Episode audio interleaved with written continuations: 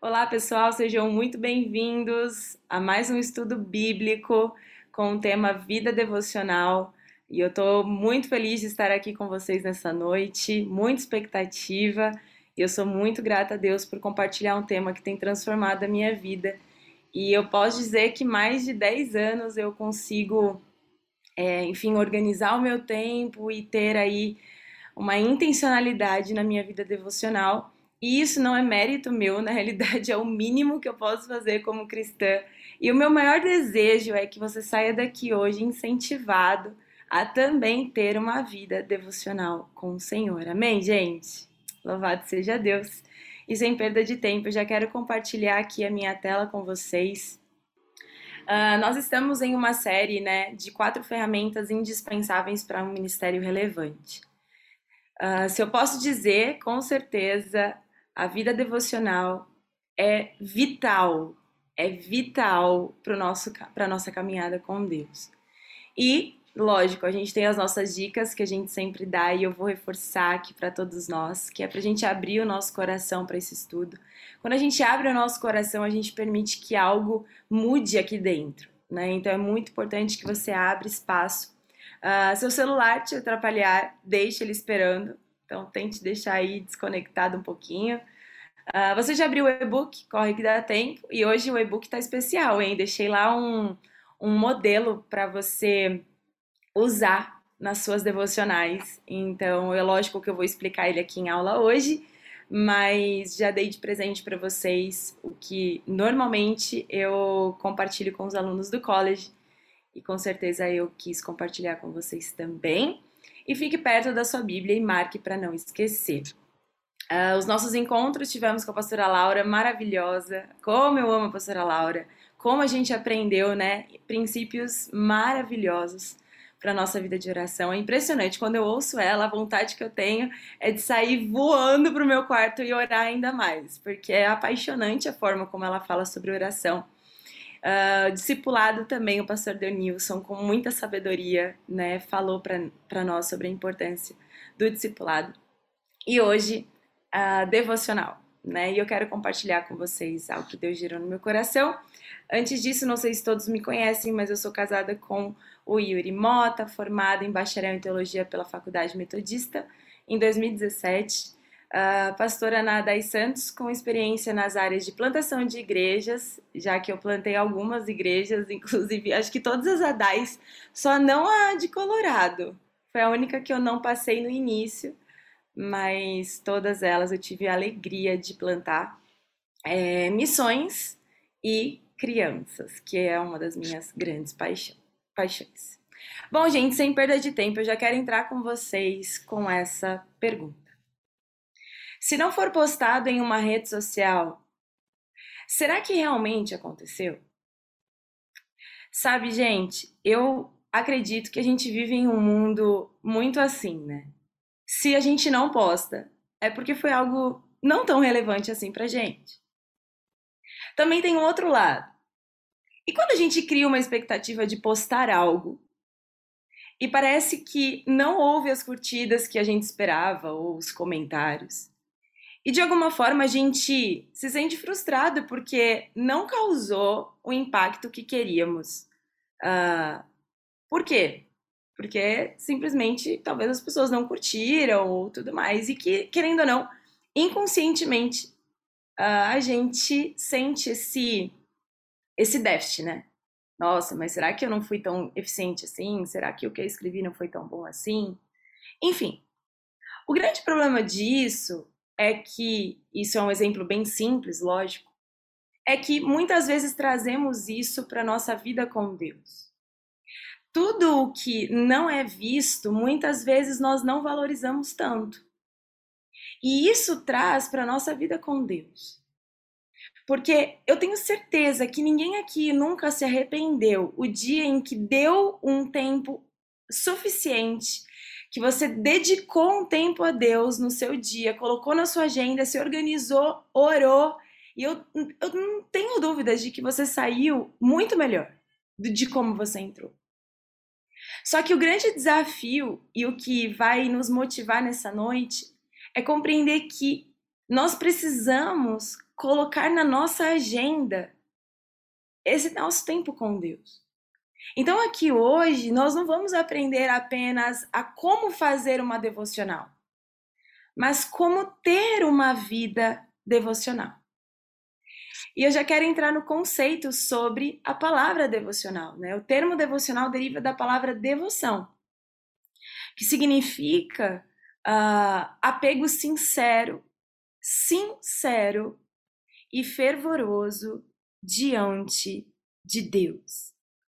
Sabe, nós podemos definir esse tempo como um período uh, que a gente separa para encontrarmos o divino, para encontrarmos o nosso Deus. E há uma frase que diz muito sobre valorizarmos o que não é visto. Olhem essa frase, gente.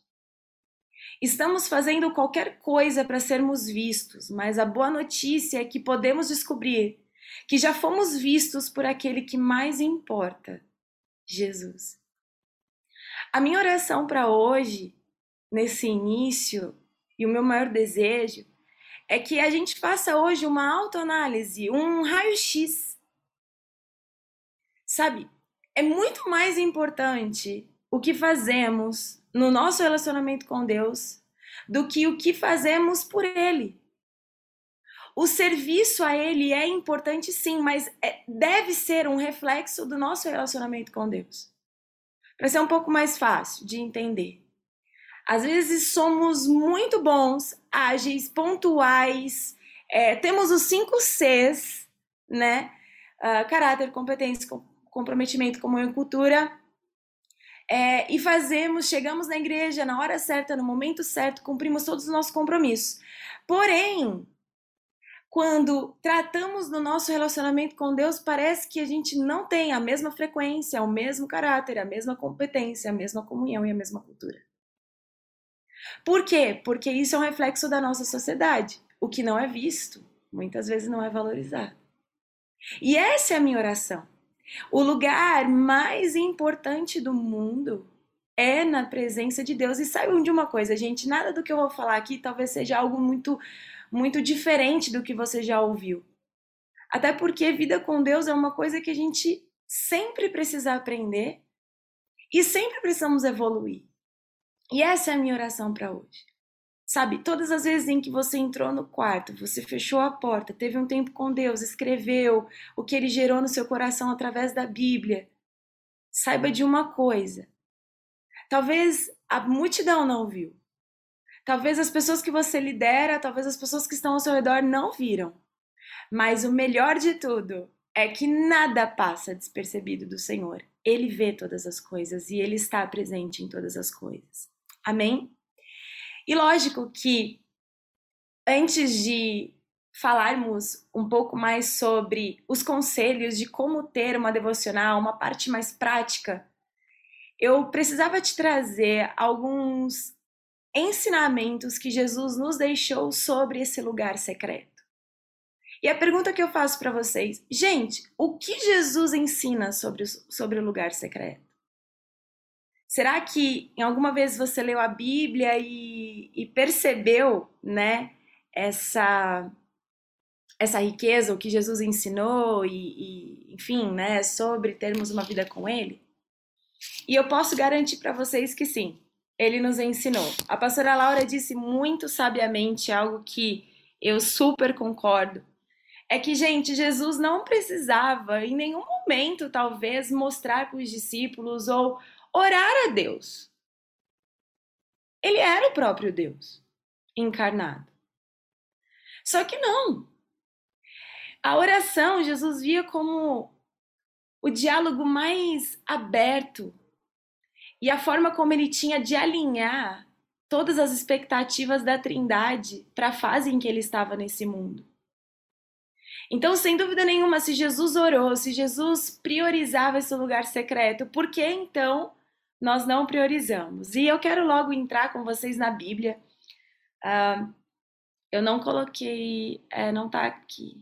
É, não tá aqui a, o trecho bíblico. Ah, não, tá aqui em cima. Olha, eu tô errado. Mateus, capítulo 6, versículo de 1 a 5.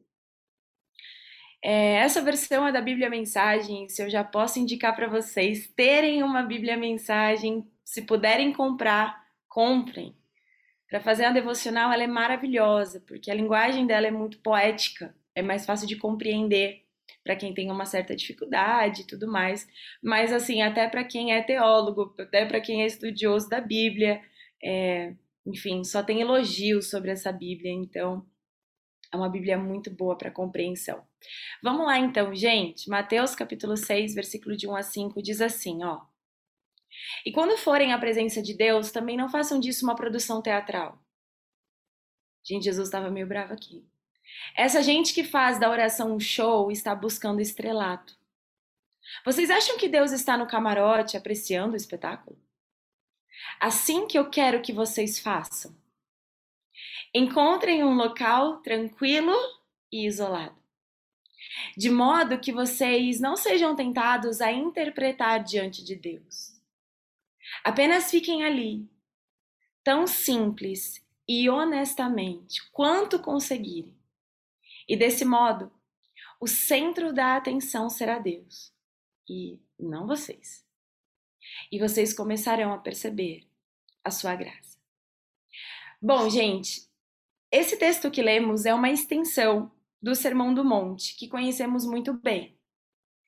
Uh, no capítulo 5, um antes do que lemos, é, Jesus foca ali para toda a multidão, para os seus discípulos, todos que estavam ali, uh, muito mais nas leis e nos princípios e valores do seu reino.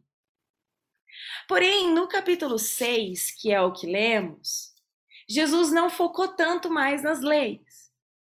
Não falou sobre sermos sal e luz.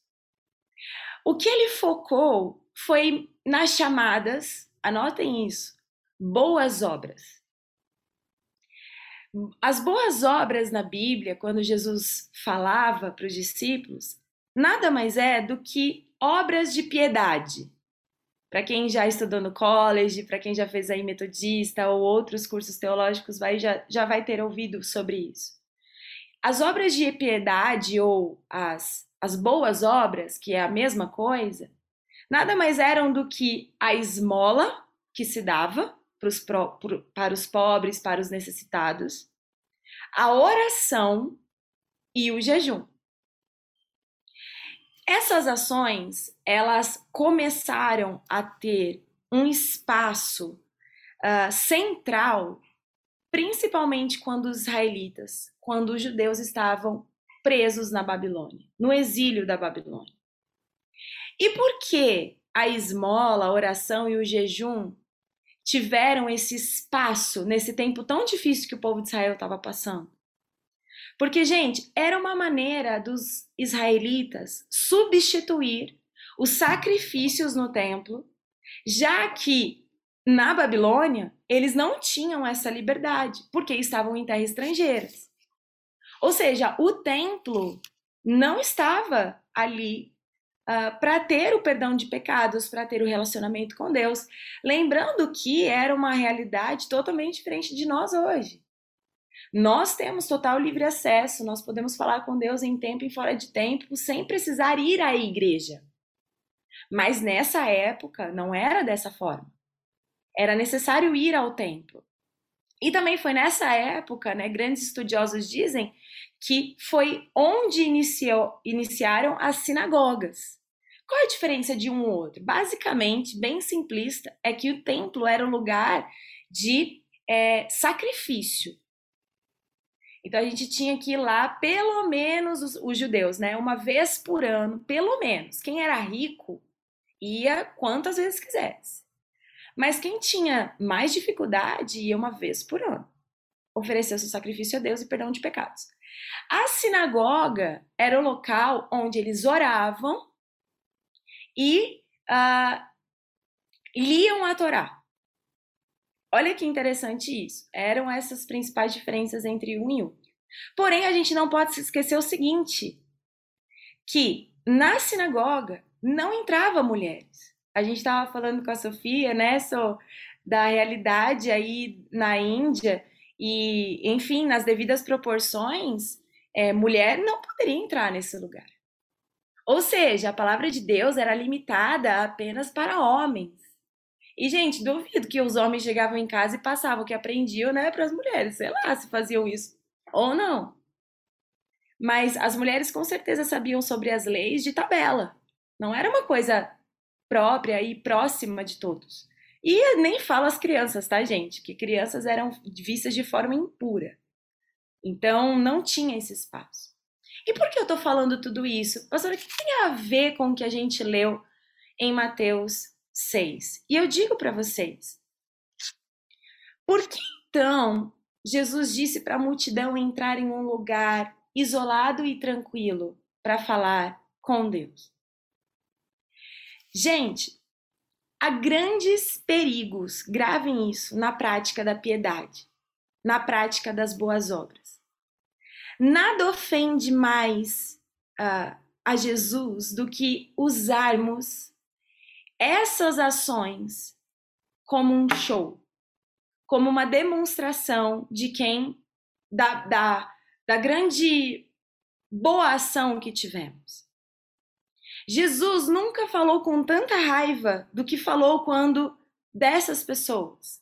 E eu preciso dizer para vocês o seguinte: já que o templo ficavam os sacerdotes, tinha o perdão de pecados, já que na sinagoga ficavam é, os mestres da lei, a grande parte dos saduceus também ficavam em volta da lei, onde ficavam os fariseus?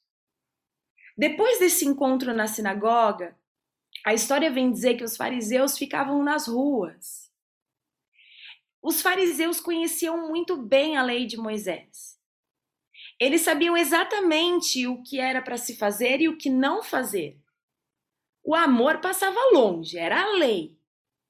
Se faziam de errado, tinham que morrer. Se erravam, eram apedrejados até a morte.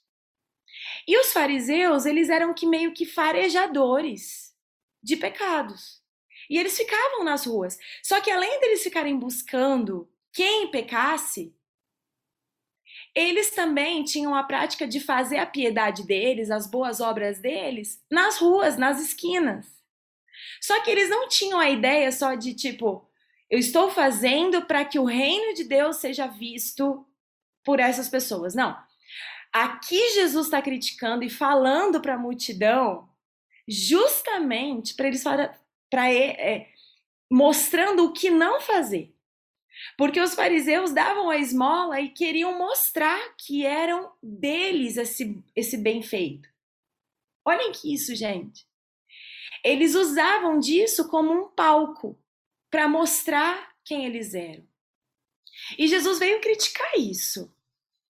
Então, eles usavam esse lugar de oração, lugar de jejum, lugar de é, oração, justamente para mostrar que eles eram os bons. E aí Jesus vem falar para estarmos em um lugar isolado e tranquilo. Isso para a gente precisa ter algumas perguntas. E, gente, quando a gente lê a Bíblia, você pode ter certeza que todos os detalhes que estão ali não é para nada de ser jogado fora. Tem um motivo. Por que, que Jesus então falou para a multidão ir para um lugar isolado e tranquilo? Sendo que o templo não era esse lugar. A sinagoga, muito menos, porque se ele estava falando para a multidão, tinham mulheres e crianças ali. Teoricamente, eles não poderiam entrar. Esse lugar isolado e tranquilo era o lugar secreto. Não tinha a ver com paredes, não tinha a ver, gente, em você entrar num quarto e fechar a porta. Lógico, né? No texto da NVI fala assim, né? Entra no teu quarto, fecha a tua porta e ali você tem o um encontro com Deus e a presença de Deus e ali você é transformado. Só que quarto é lugar de intimidade. Eu não sei se vocês são assim, mas aqui na minha casa, quando tem visita, o último lugar que a visita vai é no quarto. Porque é o lugar mais íntimo da minha casa. E eu acredito que para todos nós aqui. E quando Jesus fala para ir para um lugar isolado, um lugar tranquilo, gente, tem dois motivos. E eu já vou chegar lá. Quando Jesus falava aqui, próximo. Então, gravem isso sobre o lugar isolado e tranquilo. Quando Jesus vem criticar e falar sobre os fariseus, que eles estavam sendo é, estrelas e usando aquelas obras de piedade, né, as boas obras para se mostrar, gente, a palavra que aparece no grego é essa, hipócrites. Eu não sei se é assim, né, porque eu não sou especialista em grego, o pastor Sueli é melhor que eu nisso. Mas nada mais é que significa ator. A palavra hipócrita vem da linguagem do palco teatral, no qual os atores colocavam máscaras para atuar. Ou seja, quando Jesus fala que os fariseus, para nós não sermos iguais a eles, para de verdade usarmos desse tempo de piedade, boas obras, num lugar isolado e tranquilo, de forma que a gente não seja tentado a se achar, era como se Jesus estivesse dizendo assim: tirem as máscaras. Nesse lugar tranquilo, isolado, onde você vai estar somente com Deus, ali você não consegue colocar máscara. Os fariseus nas ruas, eles tinham essa facilidade de colocar as máscaras. Mas trazendo para nossa realidade hoje, gente, na igreja a gente consegue às vezes colocar uma máscara. Às vezes não estamos tão bem, chegamos lá e colocamos a máscara do sorriso. Às vezes quebramos o pau e aí chega lá na igreja e sorri assim, ó, achando. Isso querendo ou não é uma máscara que a gente põe. Isso eu tô falando, enfim, né, de um, de um exemplo, mas teríamos aqui diversos outros. Só que, gente, quando foi a vez que a gente chega diante de Deus, chegou diante de Deus, só no nosso quarto, fechou nossa porta e a gente conseguiu atuar. É muito mais difícil. Porque para onde a gente pode ir se esconder de Deus? Como eu posso dizer assim, Senhor, eu estou aqui, tu és maravilhoso, tu és o Deus da minha vida, e saber que Ele não é o Deus da minha vida 100%? É impressionante, porque o lugar tranquilo e isolado tira todas as nossas máscaras. É impossível colocar máscaras diante de alguém que nos conhece. Alguém que antes de eu falar, antes de vocês ouvirem a minha voz aqui, ele já sabia o que eu ia estar falando. Alguém que nos desenhou, alguém que nos criou, alguém que nos desejou, nos conhece e deseja que a gente não viva uma vida hipócrita. Uma vida onde o que eu falo é mais alto do que o que eu vivo. E isso nunca pode existir no cristianismo. Sempre tudo o que falamos precisa ser um reflexo do que vivemos. E quando isso não é possível, a gente precisa reconhecer a fragilidade, as nossas limitações e corrigir o nosso andar. Porque de uma coisa a gente precisa saber: quem precisa se autoanalisar e reconhecer somos nós. O Espírito Santo nos, uh, nos convence do pecado. Mas precisa partir de nós o desejo de ter uma nova mudança, de ter uma mudança, de transformar quem éramos. E o que eu disse para vocês, Jesus deu dois conselhos para falarmos com o Pai. O primeiro conselho: ir para um local tranquilo e isolado. Gente, quando eu penso em um local tranquilo e isolado, nada mais é do que um local que não tenham experiência, é, não tenham interferências externas. É, todas as vezes em que eu vou para o meu lugar secreto, em que eu vou para esse lugar, seja no meu quarto, seja em qualquer outro lugar da casa, uh, eu não gosto de ir muito com o meu celular. Normalmente eu gosto de apenas usar ele para deixar com música, mas eu fico longe de forma que se vibrar eu não vou perder, sabe, a minha o meu a minha atenção. Então eu acredito que esse conselho é muito importante para nossa vida com Deus, para o nosso tempo devocional. Sabe, não queira achar que você a criança correndo, a família toda cozinhando e você ali no escritório de porta aberta, achar que você vai conseguir se concentrar. Isso é uma mentira, gente, porque a gente não concentra. Tem algumas pessoas que dizem, né, estudantes sobre comportamento humano, dizem que a gente só presta atenção certeira, assim, durante sete minutos. Que a gente absorve exatamente tudo que uma pessoa diz. Gente, a gente já passou de sete minutos, então vocês vão absorvendo aí, pelo amor de Deus. Espero que essa estatística não seja tão real. Mas o que eu quero dizer é que esse conselho foi o próprio Jesus que nos deixou. E o segundo exemplo. Forma simples e honesta. Gente, eu acho tão bonito no texto que a gente leu que Jesus fala assim: de forma simples e honesta, o quanto conseguirem. Tem gente que são dois extremos, né? Tem aquelas pessoas que, e quem nunca fez isso, que atira a primeira pedra, e eu tô junto com vocês nessa, ah, que nunca teve um dia tão corrido, tão corrido, tão corrido, que quando chegou na cama, deitou e falou assim: Deus, tu sabes como foi meu dia, me perdoa, amém. Porque, sem dúvida nenhuma, há dias assim, difíceis, e que a gente, né, dá aquela fingida boa, Senhor, tu sabes. Só que também tem outro lado, sabe? Quando a gente acha que, ah, se eu não posso dar para Deus uma hora, ah, então nem vou. Ah, imagina, vou dar para Deus cinco minutos. Gente, aí a pessoa não vai. Gente, o que Jesus quer nos ensinar aqui é que precisamos entrar nesse lugar de forma simples, no sentido de sermos quem somos. E segundo, honestos. A gente precisa reconhecer realmente se a gente está colocando na agenda o nosso tempo com Deus. Porque, gente, tudo que eu coloco na minha agenda eu não esqueço. Eu duvido algum dia que você foi convidado para um casamento super legal, super importante, que você não tenha colocado na sua agenda. Agora, por que que a gente não coloca na nossa agenda o nosso tempo de qualidade com Deus?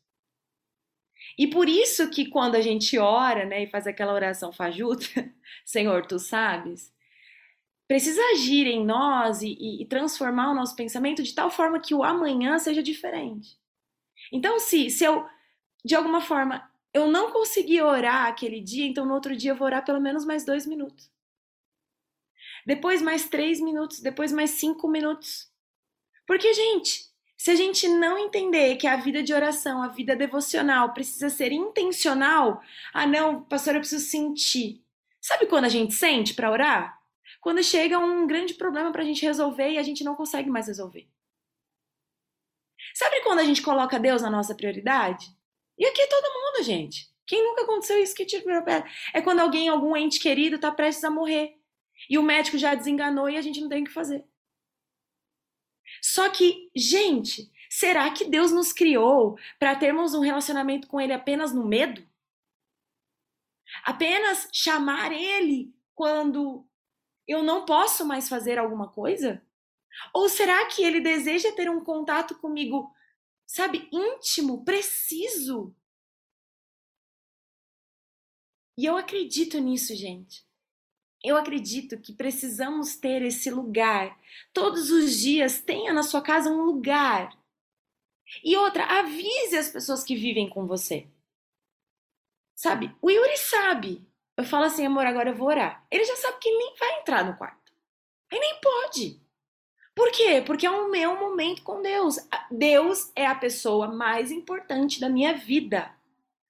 Gente, tinha um pastor, eu não me lembro agora exatamente qual é o pastor, mas ele era um grande amigo uh, de um dos presidentes dos Estados Unidos. E ele era o pastor desse presidente. Isso não é história de errada, não, tá, gente? É uma verdade, só que eu esqueci agora o nome. E, e se alguém lembrar, pode colocar aí no chat. E olhem que interessante. Esse pastor, toda semana, falava e fazia devocionais, né? Visitava a, a Casa Branca para falar do amor de Deus e, enfim, né? Fazer com que é, Deus sempre estivesse presente na liderança do presidente e tudo mais. Teve um dia que o presidente ligou para esse pastor. Só que esse pastor estava é, orando no quarto dele. E aí a esposa dele falou: Meu Deus, vou ter que chamar ele, porque é o presidente dos Estados Unidos que tá ligando para ele. Aí ela tocou na porta. Quando ela tocou na porta, ele falou, ela falou assim: Olha, o presidente está te ligando, ele quer falar com você. E ele falou assim: Olha, pede para ele aguardar, porque agora eu tô falando com a pessoa mais importante da minha vida. Mais importante do que o presidente dos Estados Unidos. Ô, gente, se o meu irmão me liga, eu já gelo. E quem já recebeu uma ligação do pastor Rodrigo, já gelo. Porque ele é meu líder, ele é meu referencial. Por mais que seja meu irmão, mas é engraçado. Eu acho, eu gosto disso, assim, né? Eu falo, meu Deus o que, que será? O que, que será? O que será? E eu, lógico, eu sempre corro para atender. É uma pessoa importante para mim. Se minha mãe me liga, também ela é uma pessoa importante para mim. Se, se, o meu marido liga, ele também é uma pessoa importante. Agora, gente, se algum governador, se algum presidente me liga, será que a gente teria o peito suficiente para falar? Pede para ele aguardar, que eu tô terminando de falar aqui com, com a pessoa mais importante. Sabe, o que eu quero dizer com esse exemplo é que todos podem esperar enquanto estamos falando com Deus. Amém, gente? Amém. Grave isso. Precisamos ser excêntricos, sairmos do centro, porque só assim perceberemos a graça de Deus sobre nós.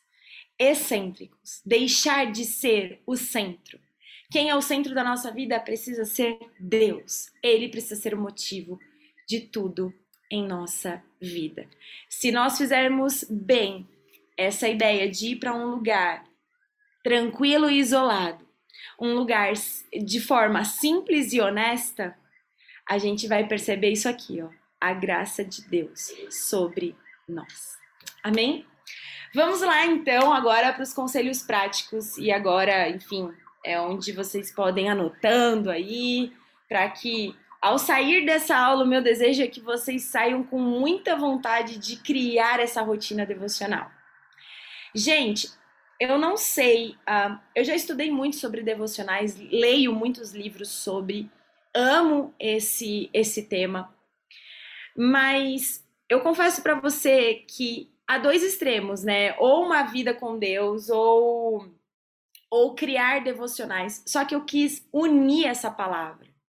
Então, como construir não somente devocionais, mas como construir uma vida devocional. Porque se eu me preocupo em só fazer a prática do todo dia, isso para mim é, é, muito importante. Mas o que, que acontece? Eu só vou focar na minha na minha entrega na Bíblia, de, de ser ministrada por Deus, apenas quando eu estou nesse lugar secreto.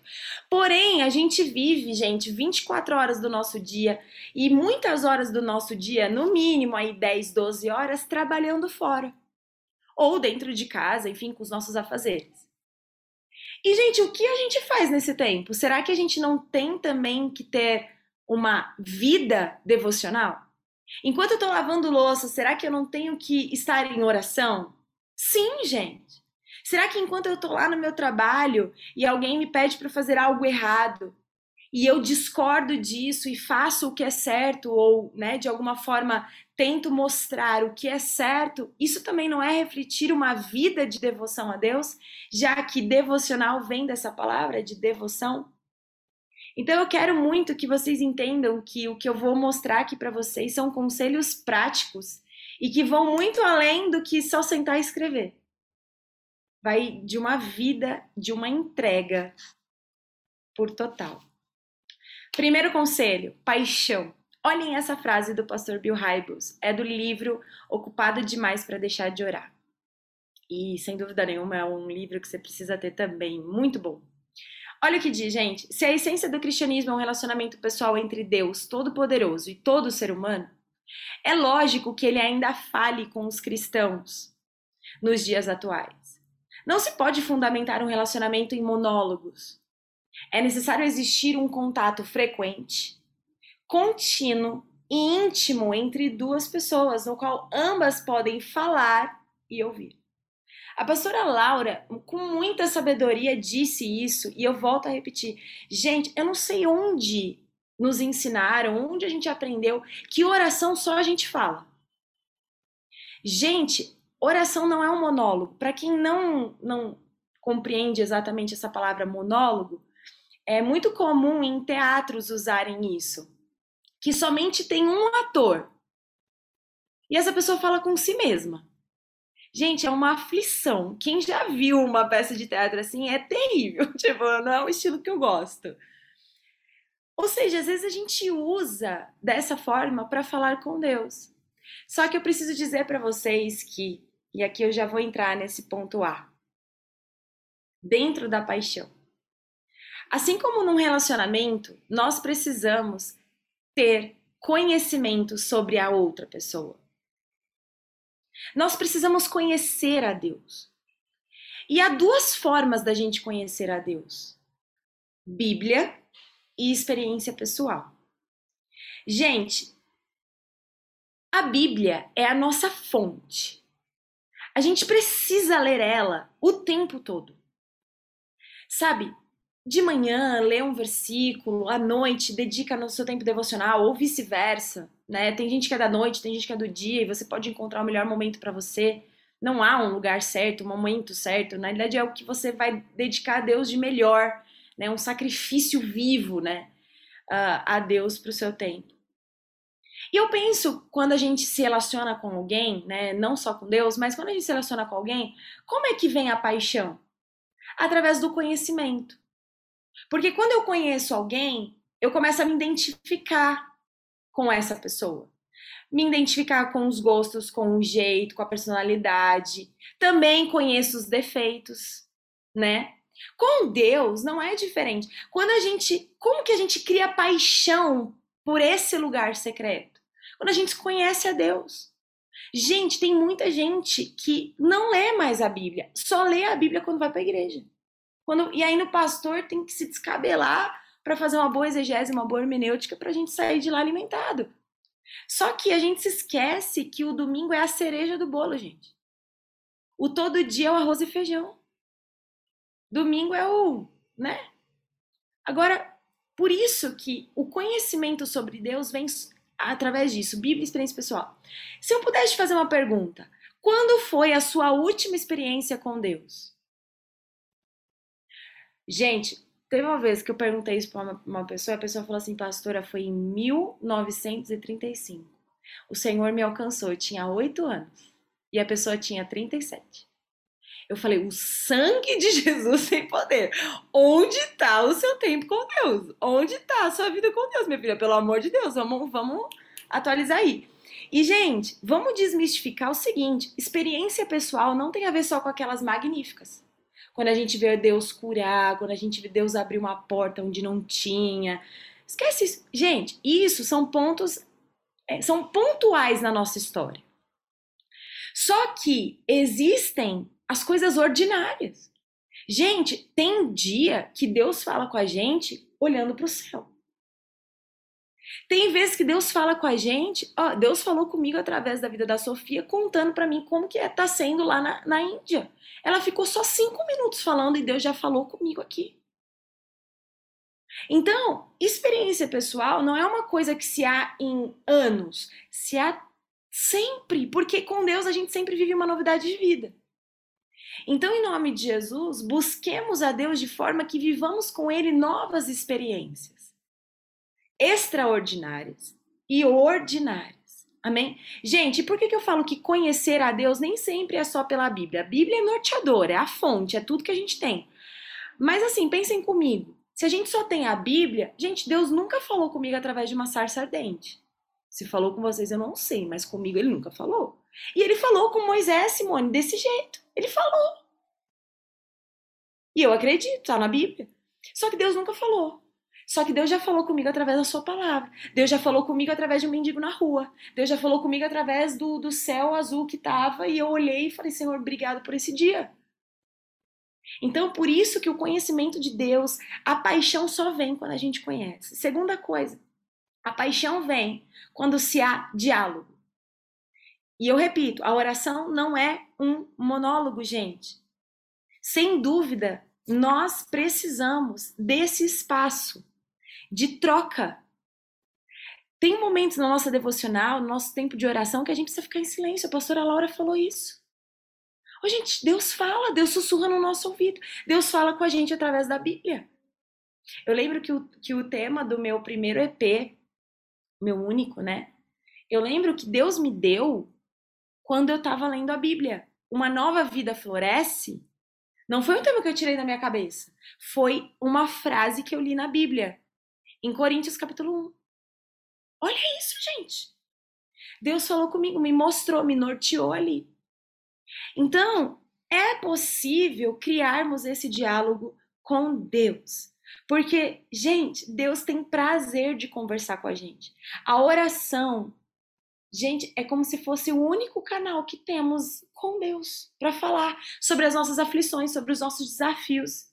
E também dizer quem Ele é, adorar Ele.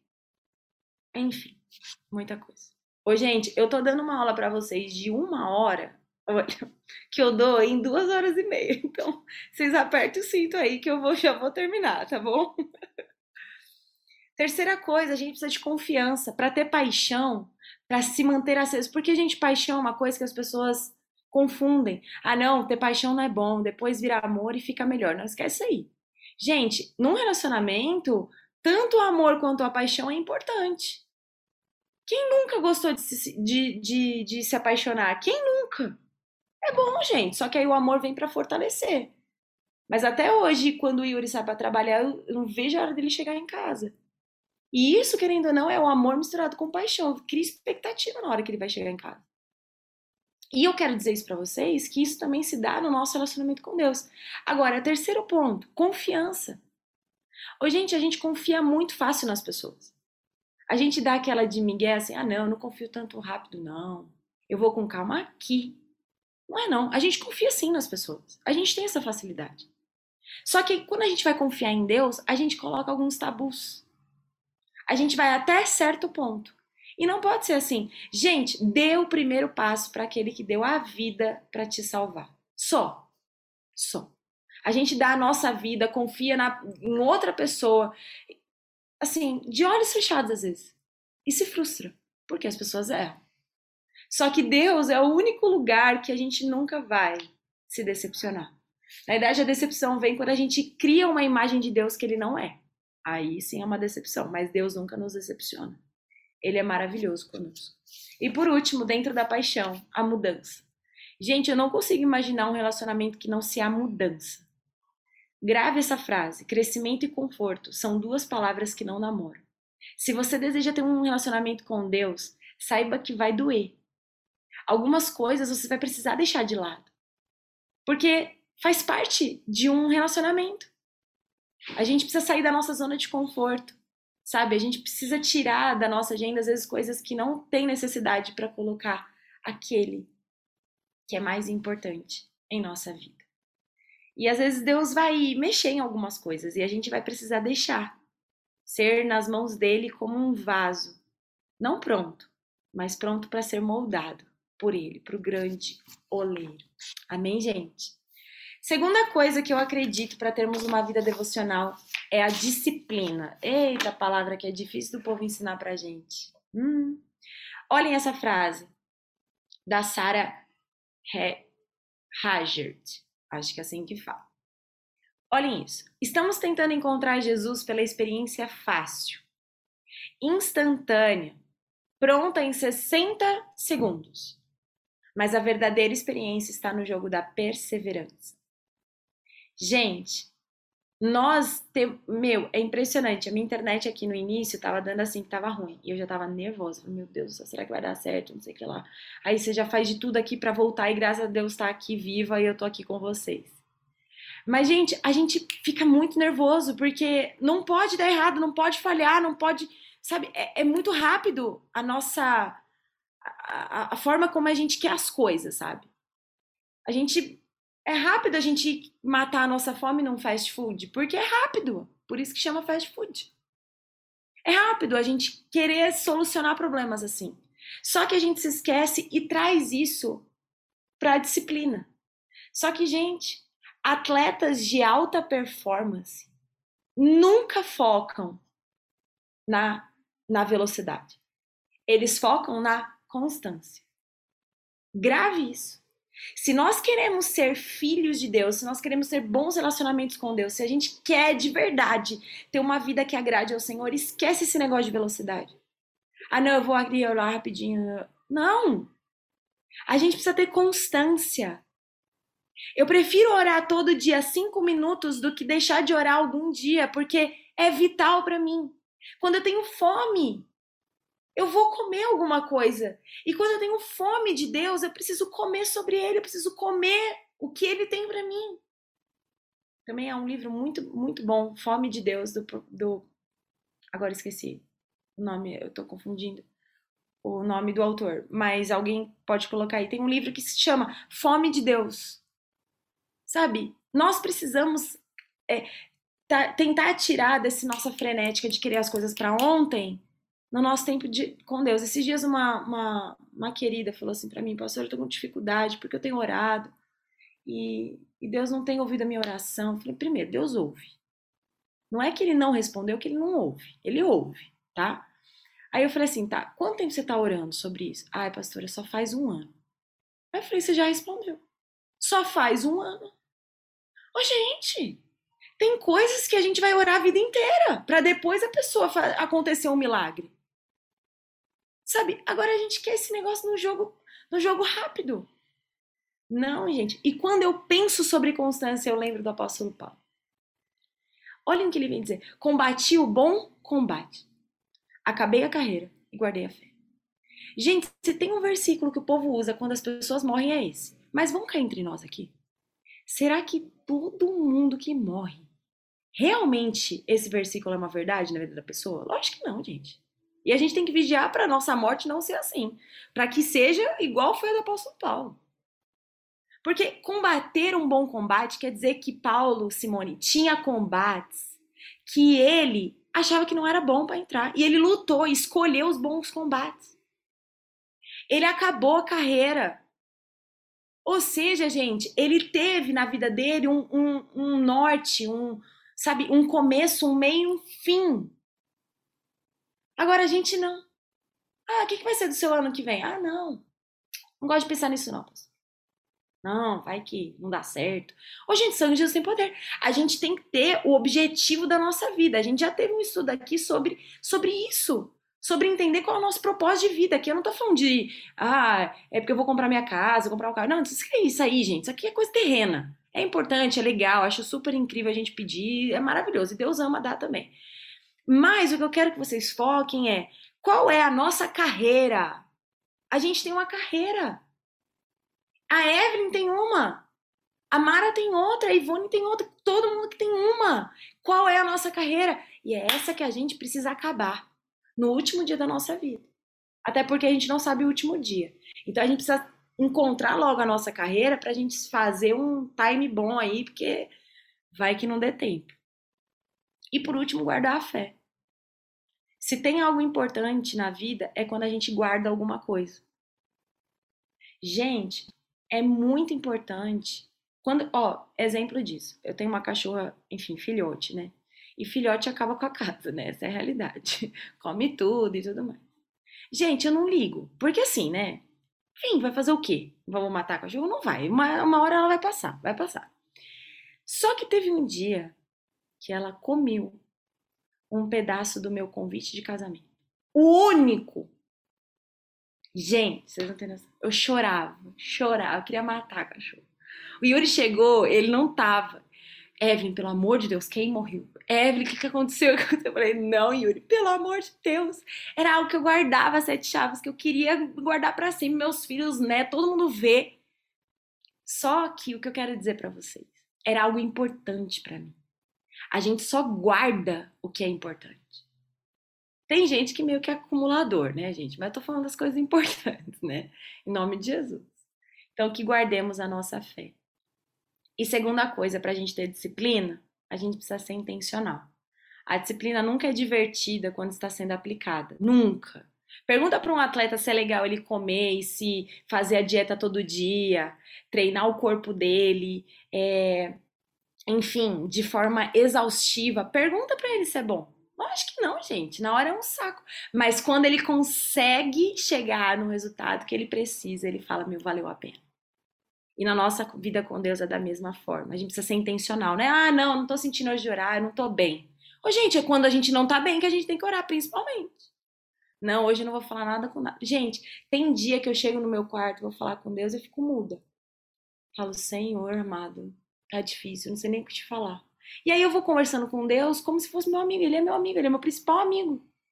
E aí vai vindo a oração, vai vindo a verdade dentro do meu coração. Amém, gente? Olhem essa frase. Não será possível ver uma árvore crescer se você ficar olhando para ela. Contudo, se você regá-la, podá-la e cuidar dela e compará-la com o ano com o ano que ela se parecia no com que ela se parecia no ano anterior, verá que o crescimento aconteceu escondido.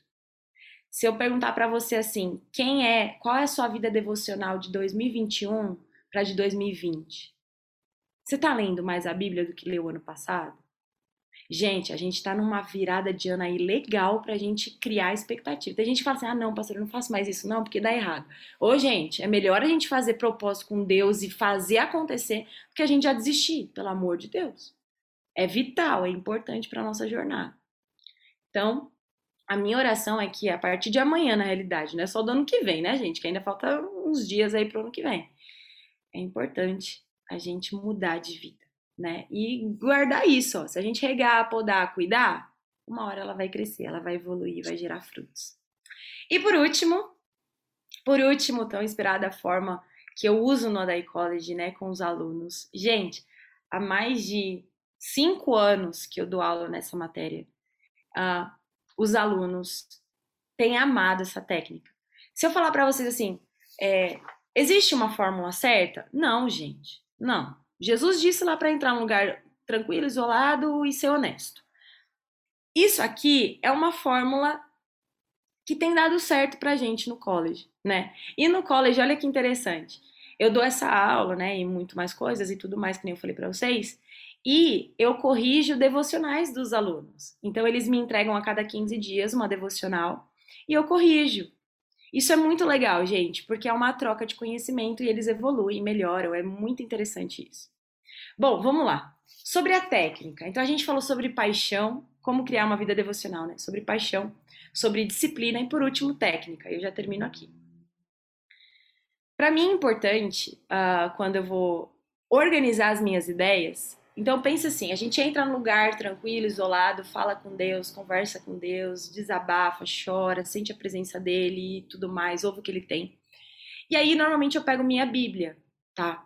Quando eu pego minha Bíblia, eu escolho algum versículo, tá? Pode ser, gente, o que Deus gerar no coração de vocês, ou algum intencional. Ah, eu nunca li o livro de João, então agora eu vou ler. Amém. Vai lá, leia o livro de João.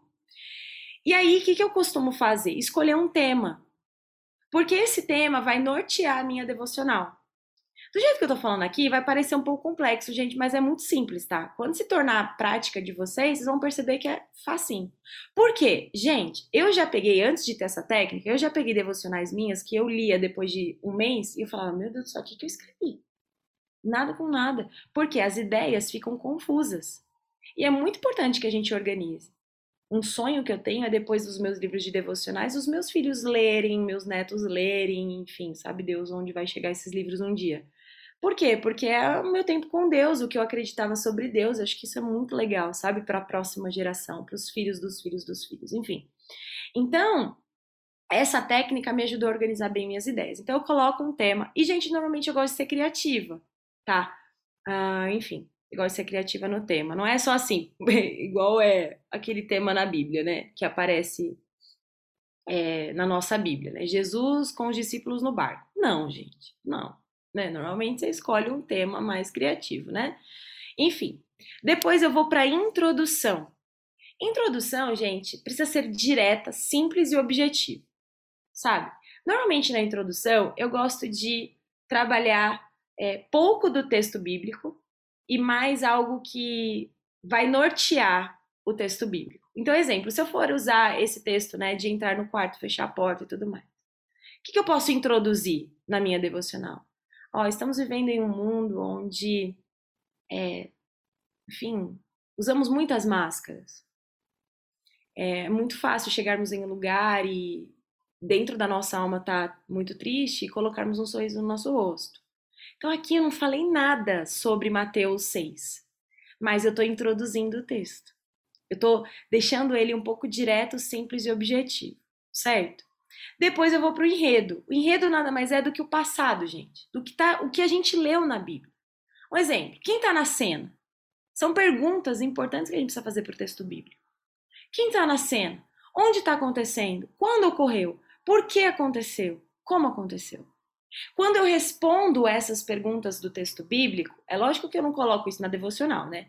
Mas eu respondo, certo? Escrevo. Só que na hora de colocar na minha devocional e organizar as minhas ideias, eu transcrevo isso em palavras. Então, assim, quem está na cena? Jesus estava com uma multidão em cima do monte. Onde? Em cima do monte. Quando ocorreu?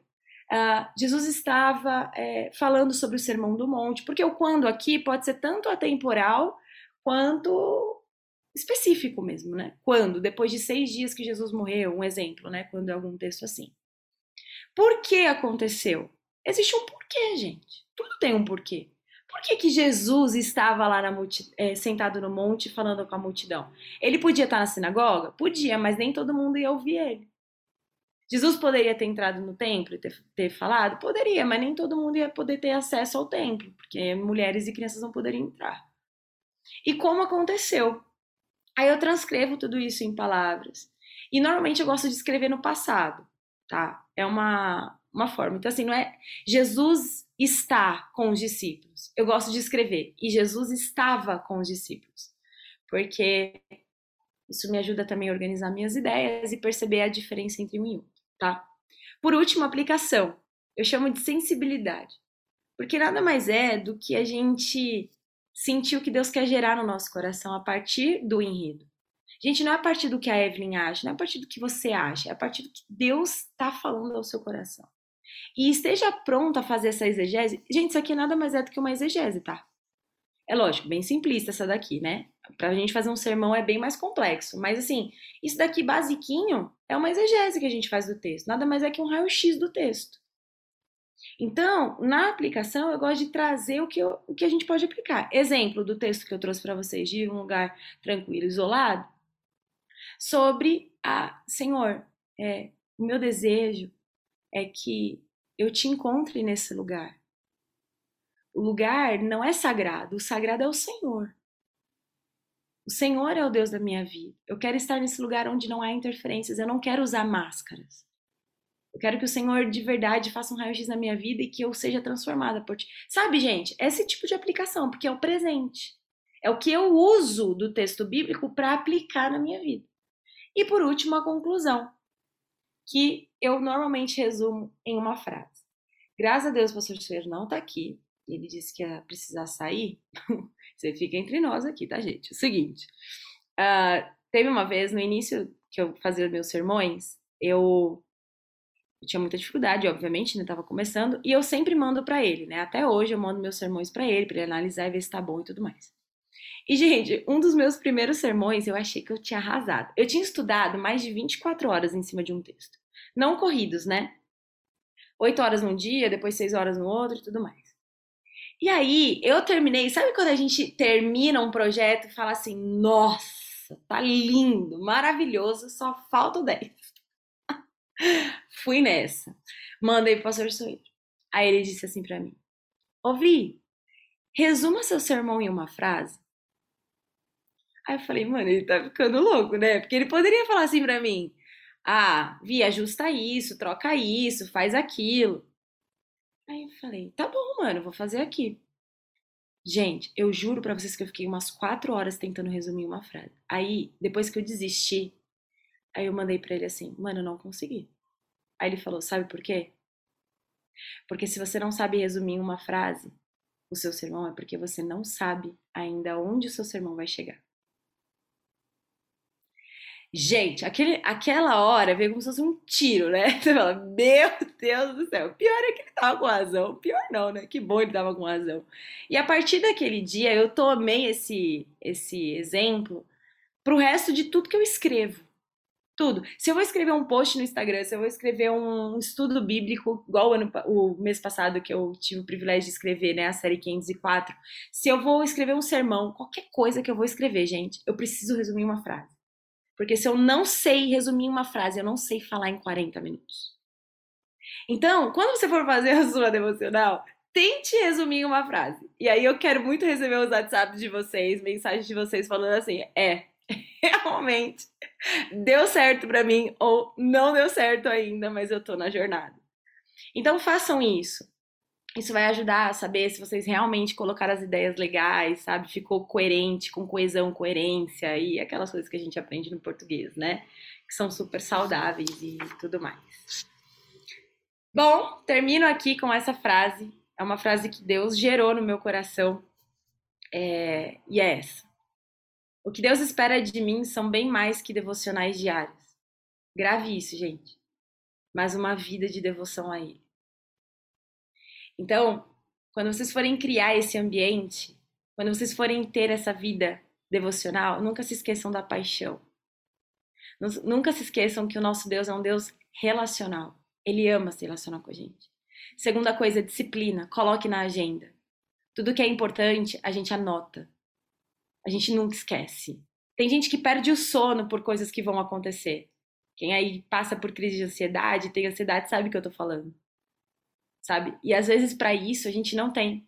Não tô falando que a gente tem que ter crise de ansiedade, mas eu tô dizendo assim, a gente não cria expectativa a ponto de querer ver Deus, querer conversar com Deus. Em nome de Jesus, essa é a minha oração mais do que práticas diárias, que são importantes e vitais, sim. Sou super a favor e é maravilhoso. É ter uma vida, é estar no trânsito e refletir Cristo. É estar numa briga em família e decidir ficar quieto porque eu tenho Deus na minha vida e eu não posso perder a minha paz. Sabe, gente, é muito mais complexo ser cristão do que às vezes a gente acha. Então, em nome de Jesus, essa é a minha oração, que a gente saia daqui hoje com muita expectativa, para viver com Deus algo que a gente nunca viveu e que os nossos dias só melhorem na presença dele. Sabe? É possível sim, tá um caos lá no mundo, tá um caos às vezes nas minhas coisas e é impressionante que quando eu entro nesse lugar, quando eu tenho meu tempo com Deus, quando eu coloco a minha mente em lugares altos, eu não perco tempo com coisas terrenas. E essa é a minha oração para vocês. Amém? E eu deixei no e-book para vocês um exemplo de devocional para vocês imprimirem depois, para vocês usarem. E lógico, vocês têm o meu contato, quem não tem aí vai descobrindo, isso é super fácil de ter.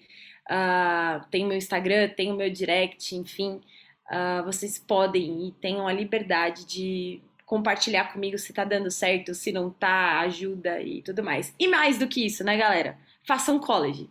Porque no college que eu tenho essa caminhada aí com vocês e com certeza os alunos saem totalmente diferentes, né? Não por causa de mim, né, gente? Lógico que não, mas por causa do Senhor, porque eles valorizam de verdade esse lugar secreto. Só digo uma coisa para vocês: façam o Adai College. E duas perguntas que eu quero muito que vocês respondam. Primeira, a partir do que estudamos até aqui, qual o grande problema que Jesus encontrou nos fariseus em relação à sua prática religiosa, que falamos lá no comecinho? E segundo, quais são os três conselhos para construir uma vida devocional? Amém, gente? E é isso, antes de a gente abrir para perguntas, eu. E se vocês tiverem perguntas, podem escrever aqui no chat. Gente, eu sou meio ruim, assim, quando eu tô dando aula, eu tenho dificuldade de olhar o chat. Então, tudo que vocês mandarem eu vou ver agora. que eu não consigo ver junto. Mas se vocês tiverem alguma dúvida e quiserem mandar aqui, por favor, podem, podem mandar. E antes disso, eu gostaria de orar por nós e enfim, pedir para que Deus nos ajude. E isso é muito mais nosso do que dele, né? Na verdade, é a gente que precisa abrir esse espaço para ele, para ele uh, falar com a gente, para a gente se relacionar com ele muito melhor. Vamos orar, gente? Fechem seus olhos, por favor, aonde você está e vamos juntos em oração. Pai, que privilégio para mim poder compartilhar algo que o Senhor gerou no meu coração antes mesmo de eu ser professora, antes mesmo do college existir. Obrigado, Jesus, porque o Senhor sempre esteve presente na minha história, na minha vida. E eu não tenho dúvidas em relação aos teus filhos. Se estamos aqui hoje é porque a tua graça, a tua misericórdia nos sustentou até aqui, Pai. O Senhor tem nos dado vida, o Senhor tem nos dado saúde. E o meu desejo, Senhor, de verdade, é que saiamos daqui com o anseio de ter fome de Ti. Sabe? De, assim como a gente agora talvez esteja com fome, às vezes muitos nem jantaram ainda e vão jantar. Sabe? Essa fome, esse, essa inquietação e que logo passa quando a gente come algo. Que sejamos assim, nos ajude a criar expectativas, Senhor, em relação à tua presença. Senhor, nos ajude a priorizar o que é vital. Sabe, nos ajude a ficar menos em redes sociais, menos no WhatsApp, menos em, em combates que não sejam tão efetivos assim, Senhor. Nos ajuda. Nos ajude a priorizar o teu reino, Senhor. Porque de verdade, que adiantará ganhar o céu se não conhecermos o Deus do céu. Não faz o menor sentido. Não faz o menor sentido às vezes falarmos, ai, que o Senhor volte, mas eu nem conheço esse Jesus. Não, Deus, nós queremos te conhecer, nós queremos viver o céu aqui na terra. Sabe, nós queremos viver o céu na nossa família, sem brigas, sem discussões. Queremos viver o céu nos nossos relacionamentos, queremos viver o céu na nossa vida espiritual, na nossa vida financeira. Eu oro aqui, Senhor, por vida financeira dos teus filhos, muitos talvez escravos de um cartão de crédito, escravos de, de dívidas. O Senhor não morreu naquela cruz para a gente viver escravo disso, perder o nosso sono com isso. Não, o Senhor morreu naquela cruz para nos dar uma vida e uma vida em abundância. Não nos deixe querer nada menos do que isso, nada menos do que o jardim. A pastora Laura pregou sobre isso. E não nos deixe esquecer isso. Nos ajude a voltar ao jardim, nos ajude a voltar a ter esse relacionamento contigo. Para que de fato estejamos sempre em lugares altos. Sabe, que as coisas dessa vida não tirem a nossa paz. Sabe, Deus, nos ajuda. Te pedimos perdão todas as vezes em que não colocamos o Senhor como prioridade, não colocamos o Senhor como vital para nossa vida, Pai. Se comemos McDonald's todos os dias, sabemos que a nossa saúde uma hora vai acabar, uma hora vamos parar no hospital. E como que está a nossa alma hoje, Senhor? Se hoje o Senhor fizer um raio-x em nós, como que vai estar tá a nossa alma? Tenha misericórdia de todos nós aqui. O nosso desejo é que, de verdade, tenhamos um, uma relação contigo, um relacionamento contigo vivo, íntimo, contínuo, Senhor não é uma secretária eletrônica que apenas ouve as nossas orações e está pouco importando com a gente. Não!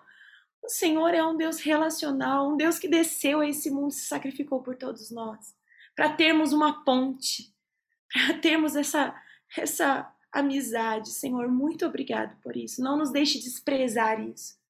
Porque naquele dia, naquele dia, a gente só estará contigo se de fato te conhecemos, se de fato fizemos o que o Senhor esperava de nós, Pai. Em nome de Jesus, obrigado por essa noite, obrigado por esse tempo. Em nome de Jesus. Amém. Amém. Amém e amém. Uh, gente, tem uma pergunta aqui, apenas uma. A devocional deve ser feita no horário da manhã ao acordar ou posso programar no decorrer do meu dia? Gente, eu costumo e prefiro, às vezes, fazer pela manhã, assim que eu acordo. Porque o meu primeiro pensamento, não sei vocês, tá?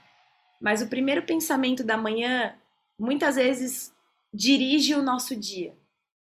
É só a gente não ter uma boa noite de sono que a gente sabe com o caco que a gente fica durante todo o dia, né? Então, sem dúvida nenhuma, para mim é uma experiência muito boa fazer assim que eu acordo. Uh, e aí, isso não é um certo ou errado, tá? Mas é um, algo que tem dado certo para mim. E eu percebo que quando eu coloco Deus no meu primeiro horário, gente, parece que meu dia toma uma outra proporção. Isso não quer dizer que à noite eu não, não ore e não agradeça a Deus pelo meu dia. Mas o meu tempo devocional, o meu tempo de qualidade, sabe a mente fresca quando a gente acorda? Eu prefiro dar pela manhã, tá? Mas isso é uma escolha minha e eu acredito que quem é da noite normalmente prefere. Eu sou noturna também, mas pensando nessa ideia de que eu quero dar o meu primeiro pensamento a Deus, aí eu escolho a minha manhã, mas não há um certo e errado, tá bom? Uh, aqui uma outra pergunta. Pastora, tenho dificuldade de incluir leitura e interpretação bíblica na minha devocional. Acabo me mantendo apenas na oração e adoração. Alguma dica para eu para que eu possa incorporar essa leitura? Com certeza. Primeiro, gente, comentário bíblico. E há um comentário bíblico maravilhoso que a gente pode comprar e não é caro, é, enfim. E também, né, tem o blog dele, que é do pastor Hernandes Dias Lopes. Ele é maravilhoso, né? Tem, tem ensinos incríveis sobre a Bíblia. Então, assim, ah, eu vou fazer a minha devocional focada no livro de João. Então, compra o livro dele de João. Gente, ele tem todos os livros da Bíblia, né? Então, a gente vai com calma. Compra de João. E aí, é capítulo por capítulo comentado. Então, o que, que eu normalmente gosto de fazer? Eu leio o texto, faço aquelas perguntas para o texto, tudo certinho. Quando eu termino de examinar o texto, de fazer minha exegese, eu vou para o comentário bíblico para agregar ao que eu já fiz. Porque senão, gente, a gente é meio preguiça. A gente vai usar o do pastor Hernandes Dias Lopes na devocional. E não pode, né, gente? A gente tem que, sal... tem que escrever de nós, né? A partir do que a gente estudou, tá bom? Então, esse é um bom conselho. E a Bíblia é mensagem, gente. Para mim, eu não faço hoje uma devocional sem a Bíblia mensagem, porque eu gosto bastante pela linguagem, tá? Uh, amém. Respondi aqui. Estudo começando. Você deve ter como a senhora mandar o vídeo da aula.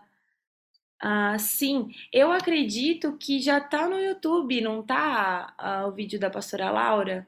Eu vou verificar isso para vocês, tá bom? E a gente avisa nos grupos e tudo mais, mas podem ter certeza que essas aulas vão ficar gravadas no YouTube para vocês. Ah, Cacá disse no podcast, é certeza. É verdade, é isso aí. Gente, muito feliz por hoje. Obrigada por estarem aqui, por essa noite maravilhosa. Não esqueçam que no e-book tem um, uma devocional lá legal para vocês usarem, tá bom? De modelo. E é isso. Qualquer dúvida podem me chamar. E lógico, né, gente? Se for tirar muita dúvida, aí tem que fazer college, né, gente? Pelo amor de Deus. Brincadeira. Que Deus abençoe vocês. Que vocês tenham uma noite maravilhosa. Estendam as mãos, por favor. Que o grande amor de Deus, a graça do nosso Senhor e Salvador Jesus Cristo, a comunhão e as consolações do Espírito Santo estejam não somente hoje, mas para todos sempre. Todos digam amém, amém, amém, amém. Gente, Deus abençoe vocês. Fiquem com Deus.